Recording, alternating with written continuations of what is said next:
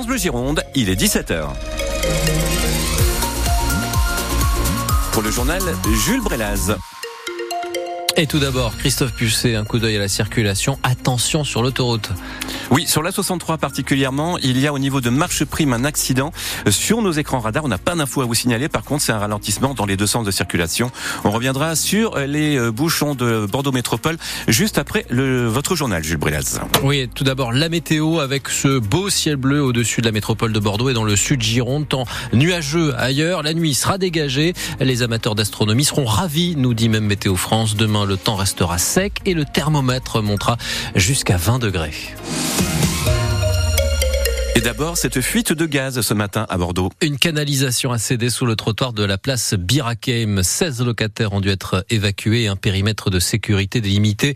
L'intervention des pompiers a permis de colmater la fuite, mais une soixantaine de foyers restent privés de courant cette fin de journée. Régaz affirme que c'est un câble électrique qui a pris feu et endommagé leurs installations. Enedis ne confirme pas et dit attendre le résultat de son expert sur place. L'incident a perturbé toute la matinée la circulation des tramway autour de la place euh, de la station porte de Bourgogne et certaines lignes de bus, la 1 et la 16, sont actuellement déviées. Un policier légèrement blessé au couteau ce midi, cela s'est passé dans le commissariat de La Rochelle. Aucune phrase d'apologie du terrorisme n'a été prononcée, indique le parquet.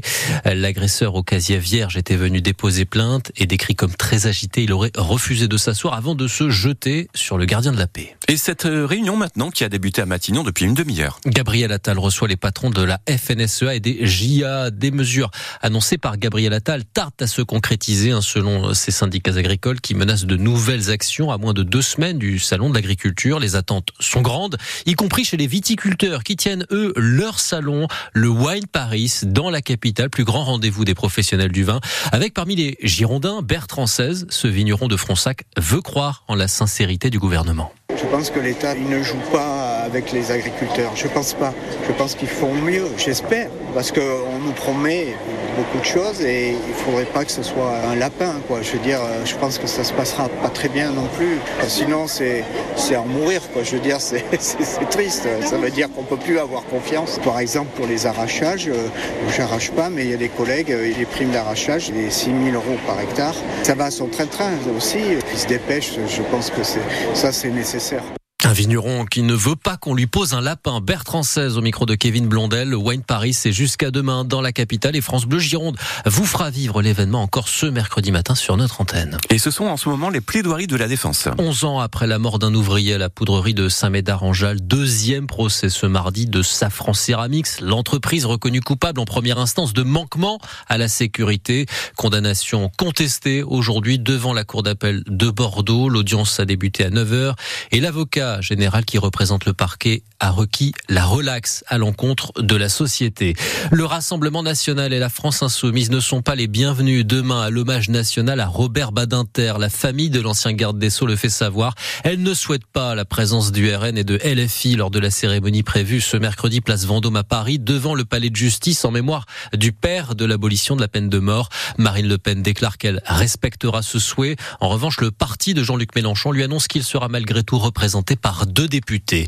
C'était un copain de Lisa Razou et du Gary, l'ancien footballeur Jean-Marc Ferrage, invité ce soir de 100% Girondin, lui qui était sacré champion de France de deuxième division en 92. Dernière saison où Bordeaux était rétrogradé administrativement. Et juste avant cela, à 18h, 100% UBB reçoit Hugues Chalmers, l'ancien troisième ligne de l'Union et chouchou de Chabon-Delmas. Et tiens, en parlant de grands et de gros costauds, vous ne connaissiez peut-être pas son nom, mais sa voix grave et rocailleuse, elle, c'est sûr, tout le monde la reconnaît. Le comédien Alain Dorval est décédé la nuit dernière à l'âge de 77 ans. Il était le père de la ministre Aurore Berger, mais donc surtout la voix française de Sylvester Stallone, celle donc de Rocky Balboa, mais aussi de John Rambo. Allez, extrait culte pour finir. Cette mission est terminée, Rambo, tu as compris? Cette mission est terminée. Rien n'est terminé C'était pas ma guerre C'est vous qui m'avez appelé, pas moi Fais pas chier. Ah, ah, fais pas chier ou je te ferai une guerre comme t'en as jamais vu.